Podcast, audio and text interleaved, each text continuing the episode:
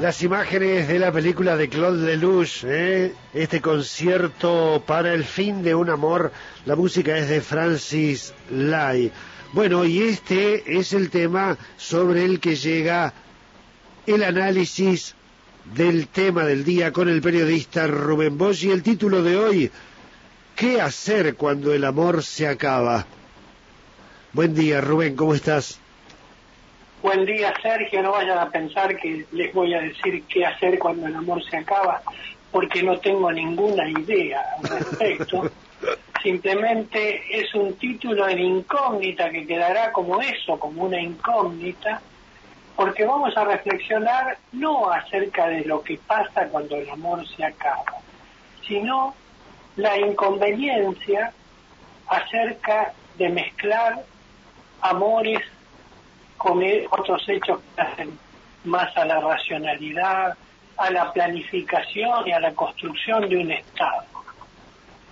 No debería estar tan mezclado todo esto, pero la verdad es que la crisis profunda política que está viviendo el país en estos días, que no es solamente una crisis palaciega, sino que es una crisis que por la tremenda fragilidad de la sociedad argentina, con un 50% de pobreza y con una situación económica precaria, eh, hace que lo que suceda en un gobierno repercuta de una manera directa en el conjunto de la sociedad.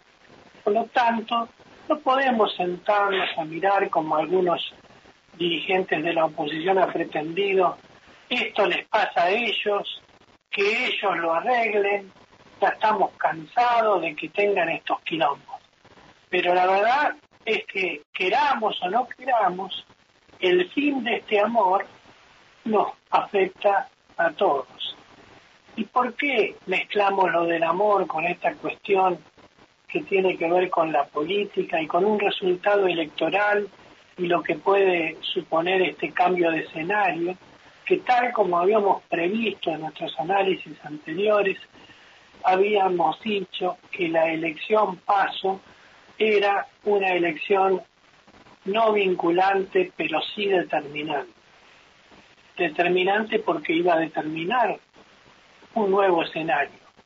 Y en este nuevo escenario estamos con eh, un montón de ministros renunciados, la, el silencio del presidente al respecto, es decir, no se sabe si le acepta la renuncia o nombra a otros ministros o qué pasa, la reclusión del presidente en la Quinta de Olivos, el silencio de la vicepresidenta que es directamente responsable de la eh, estrategia política que se ha puesto sobre el tapete de una manera contundente, para producir estos efectos. Y una sociedad que mira sin poder hacer gran cosa más que mirar. Y una economía y sectores de la economía que empiezan a temblar nuevamente después del veranito que se vivió en el último mes por la caída de contagios en la pandemia, la flexibilización sanitaria y la puesta en marcha de recursos económicos que estaban frenados, eh, lo que había producido cierto optimismo, ahora está mirando mientras tiemblan todos porque la inestabilidad política, que es necesariamente inestabilidad institucional en Argentina, no produce un buen efecto en la economía, nunca. Mm, así termine con con una cuestión positiva y no negativa, igual el daño económico se va a ver producido. Dure lo que dure esta crisis que empezó el domingo a la noche, siguió el lunes, se prolongó el martes, el miércoles y hoy jueves todavía no está resuelta y no sabemos qué es exactamente lo que va a suceder. En esto tiene mucho que ver nuestra cultura política, cómo está construida la política en Argentina y particularmente cómo está construido el peronismo. Hay un enorme componente emocional en la política. De hecho, en estos días se han escuchado lamentos, alaridos, quejidos, razonamientos que tienen que ver con recuperar esa cosa que se empieza a definir desde la mística, desde el sentimiento, desde estar arraigados en lo popular y en los trabajadores y en toda esa cuestión que tiene que ver con el sentimiento más que con la racionalidad. Por eso hablamos un poco de que se termina el amor, porque parece que al haberse terminado el amor pasa como en los matrimonios que empiezan a andar mal y llegan finalmente a la decisión de un divorcio. Y la separación implica una serie de conductas y de actitudes y de resoluciones que a veces pasan por los tribunales, por las disputas, por las historias largas de conflicto, por las divisiones de bienes y de hijos y demás cuestiones que hacen a lo que había sido un matrimonio, es decir, el amor entre una persona y otra.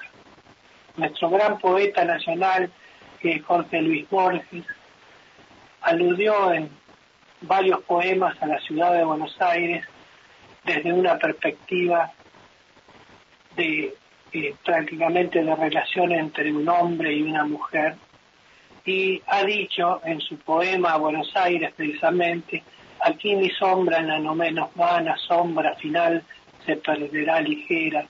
No nos une el amor sino el espanto. Será por eso que la quiero tanto. Y en hora íntima a Buenos Aires, dice contundente y lapidariamente, la hicieron para ti, desdichado, porque en la tierra hay una sola mujer y ella no te quiere. Califican para la ocasión estos versos de Borges para ponerle letra a esta música de un amor que se termina.